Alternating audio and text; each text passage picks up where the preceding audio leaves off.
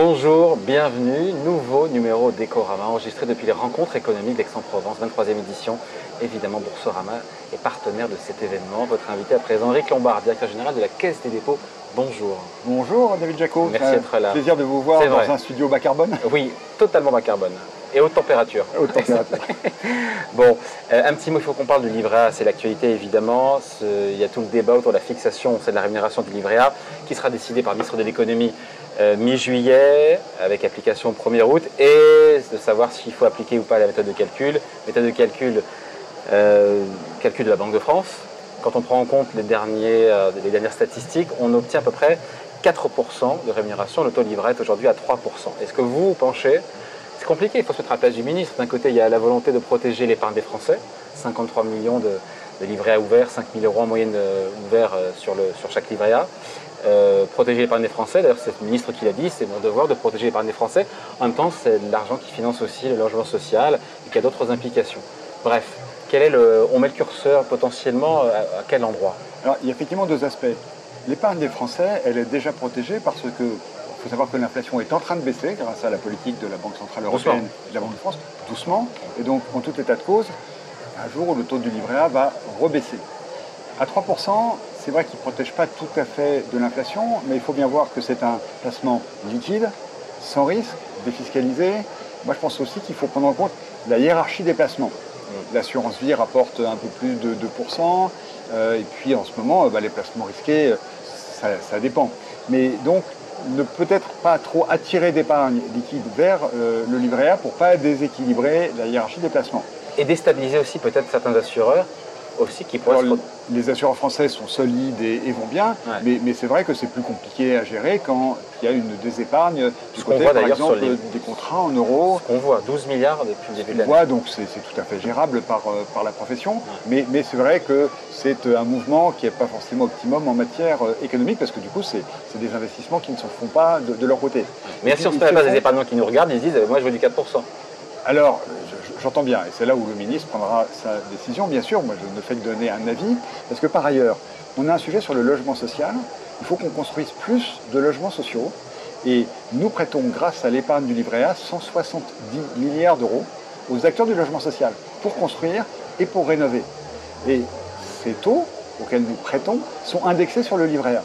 Et donc, si on augmente par exemple le taux du livret A de 1%, ça va coûter au secteur du logement social 1,7 milliard d'euros. Donc, c'est des milliers de logements qui, de ce fait, ne seront pas construits. Voilà la décision que le ministre aura à prendre. Et mon point de vue, c'est que, comme l'inflation baisse, rester à 3%, c'est un effort modéré pour l'épargnant. Ah, vous plaidez carrément pour rester à 3% C'est un effort modéré pour l'épargnant, Ouais. surtout si on rapporte ça au, livret moyen, qui est de 5 000 euros, et un soutien important au logement social. Bon. Et en même temps, plus de collectes sur le livret A depuis le début de l'année. C'est bon pour les banques, c'est bon pour aussi pour la caisse des dépôts? Alors, la collecte sur le livret A, elle est extrêmement abondante et elle dépasse nos besoins. Alors évidemment, cet argent ne dort pas. Nous le plaçons en prêtant au logement social, en prêtant aux collectivités locales. Nous pensons à de nouveaux usages, on en parlera peut-être, et le reste est investi sur les marchés financiers. Mais l'ampleur de cette collecte dépasse nos besoins en réalité, parce que depuis le début de 2022, c'est 50 milliards d'euros qui ont été collectés. C'est-à-dire 5 ans de prêts au logement social. Et pour autant, il faut construire plus de Il faut construire plus, d'où l'importance que le taux du livret A n'augmente pas trop. C'est la caisse des dépôts qui doit racheter du- des logements aux promoteurs. C'est- une filiale de la, de la- Alors c'est une filiale de la Caisse des dépôts qui s'appelle CDC Habitat, c'est ça, voilà. qui gère déjà 500 000 logements, dont euh, près de 400 000 logements sociaux, et qui, dans un rôle de soutien aux Oui. acteurs économiques, De manière ponctuelle. va de façon ponctuelle. Alors on le fait régulièrement, mais là on va un peu accélérer et on va acheter 17 000 logements Ouais. pour 3 milliards et demi, donc c'est une injection importante dans l'économie, pour soutenir les promoteurs. Et on va faire ça sur des programmes de logement social et aussi de logement intermédiaire, et notamment dans les zones tendues où il y a des difficultés d'accès au logement pour euh, nos concitoyens. Bon, autre sujet, Eric Lombard, j'aimerais qu'on parle d'Orpea.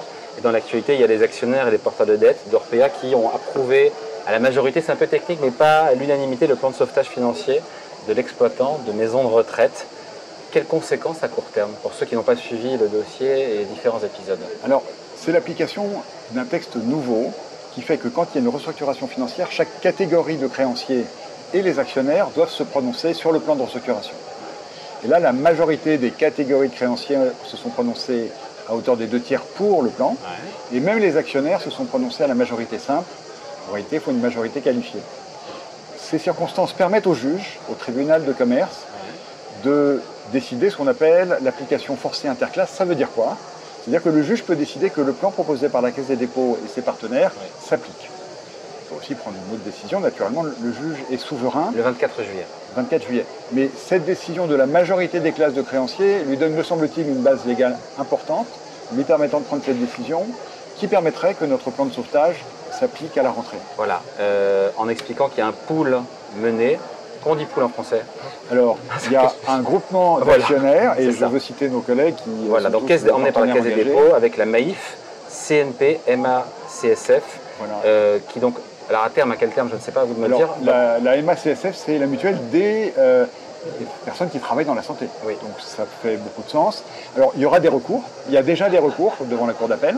Il y en aura probablement si le juge décide d'adopter notre plan de restructuration. Et on pense que avant la fin de l'année, ce plan pourra s'appliquer parce que les cours d'appel, j'espère, vont le soutenir, mais elles sont souveraines elles aussi.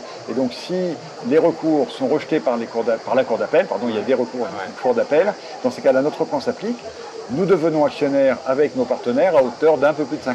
50,2%. Il y a une augmentation de capital de 1,5 milliard d'euros.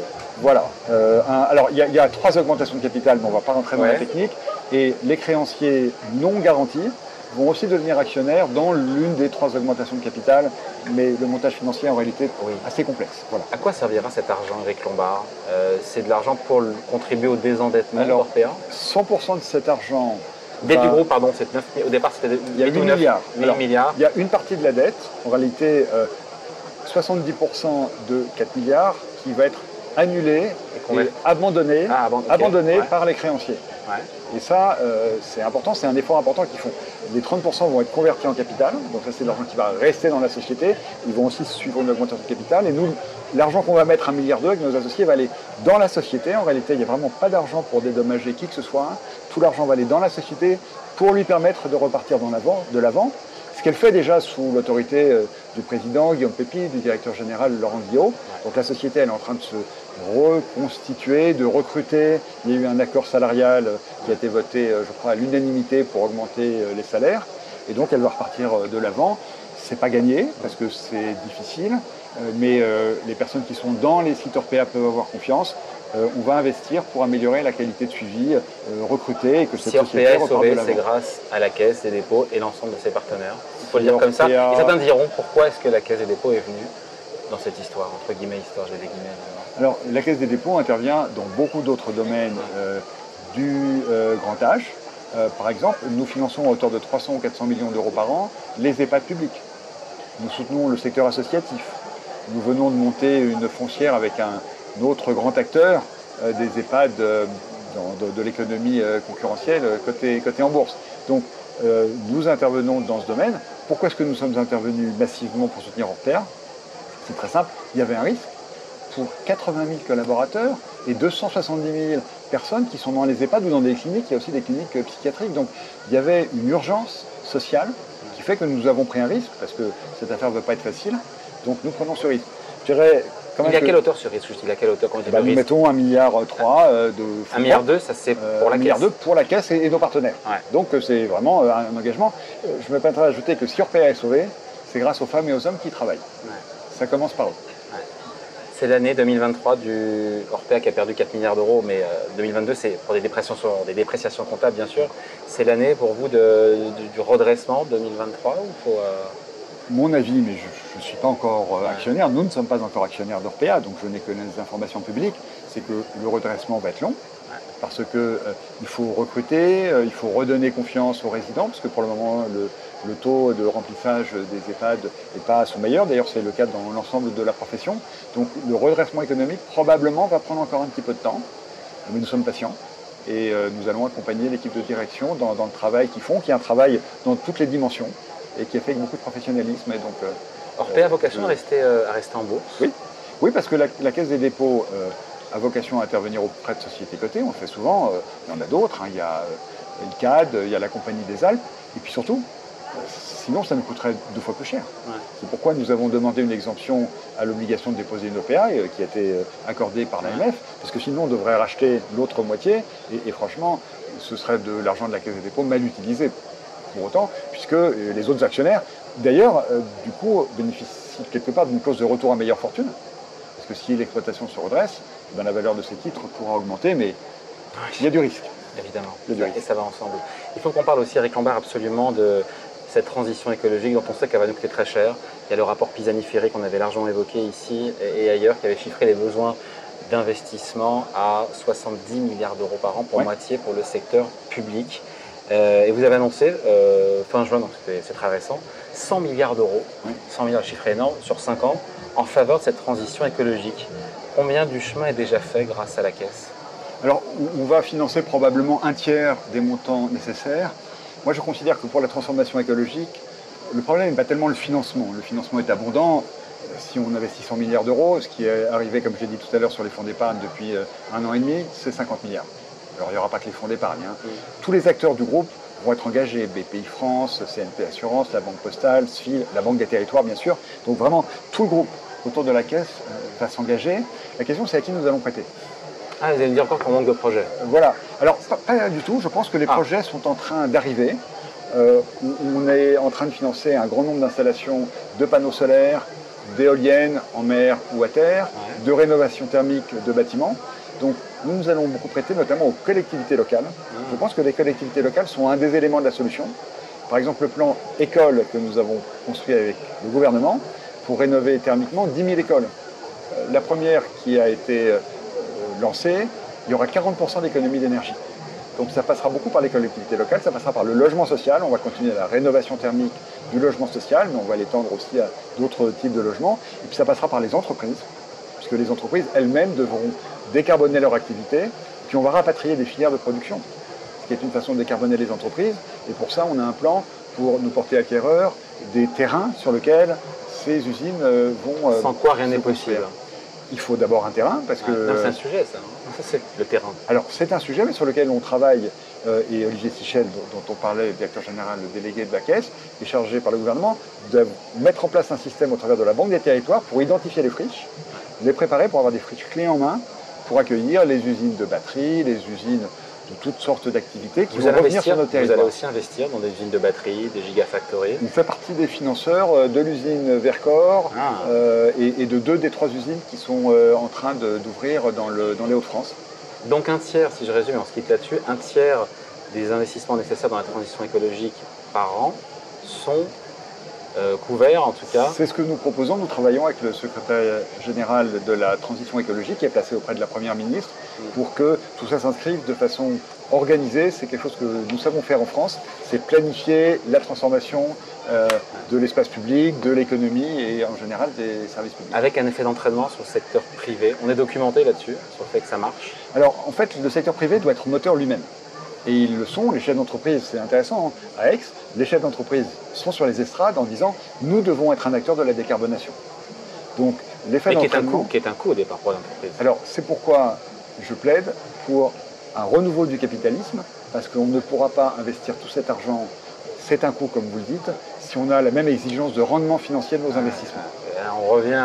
on revient à un rééquilibrage nécessaire, et puis la transformation écologique, elle coûte cher pour les femmes et les hommes, les entreprises, de l'État, puisque la vie décarbonée, il faut rénover son logement, il faut avoir une voiture électrique qui coûte plus cher, acheter local, c'est souvent plus cher, et si on veut que les ménages aient les moyens de vivre dans ce nouvel environnement de transformation écologique, il faut absolument qu'on fasse quelque chose pour leur pouvoir d'achat.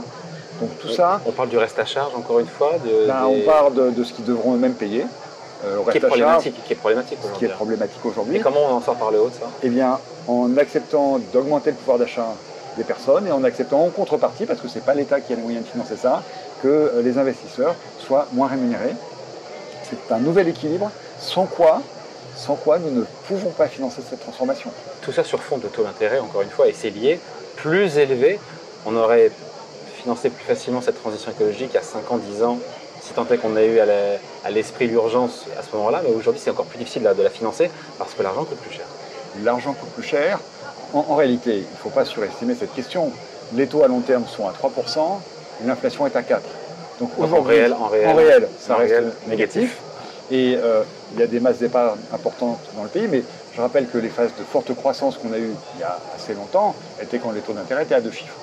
Donc le monde économique sait s'ajuster, et je ne pense pas que le niveau des taux d'intérêt soit un sujet. En revanche, encore une fois, la rentabilité du capital est un pivot. Mais qui contraindra les investisseurs à accepter un retour sur investissement euh, plus en phase, encore une fois, avec. euh, Eh bien, la nécessité, moi j'étais très euh, sensible à ce que beaucoup de chefs d'entreprise présents ici ont mis en avant des projets industriels coûteux, mais indispensables pour décarboner leur activité. Et donc ils le font. Et ils ne le font pas. L'idée, c'est pas de se dire je vais être moins rentable. L'idée de se dire pour continuer à fonctionner, il faut que je décarbone mon activité. Et donc si je décarbone, ça va me coûter cher. Et puis par ailleurs, Parce que contrainte réglementaire ou parce que conscience des- du climat, des enjeux de la lutte contre le les, changement les deux, climatique les- les- les deux vont, vont, euh, s'alimenter, euh, mais nous avons tous conscience qu'il y a urgence. Et on voit beaucoup d'entreprises qui vont au-delà de la contrainte réglementaire parce que c'est leur mission d'entreprise pour assurer la pérennité de leur environnement. Ce que fait la Caisse des dépôts, qui n'est pas une entreprise, mais beaucoup d'entreprises dans notre secteur. Prenez l'exemple de la Compagnie des Alpes. Toutes les dameuses maintenant sont électriques et pour être certain que la fabrication soit bas carbone, la Compagnie des Alpes est en train d'orchestrer euh, le développement d'une usine dans euh, la région Auvergne-Rhône-Alpes pour que la fabrication soit locale. Donc ce mouvement, il faut qu'il s'amplifie et il passe aussi par la responsabilité des chefs d'entreprise. Et ce qu'on entend à Aix, c'est qu'ils en sont conscients. Bon, voilà, après, il faut, faut accélérer. Et il faut accélérer euh, et la chaleur du moment, euh, chaleur réelle, est, est un signal. Allez, merci beaucoup pour cet entretien. Eric Lombard, donc euh, directeur général de la Caisse des dépôts, entretien donc enregistré depuis les 23e rencontres économiques d'Aix-en-Provence. Merci à vous. Merci.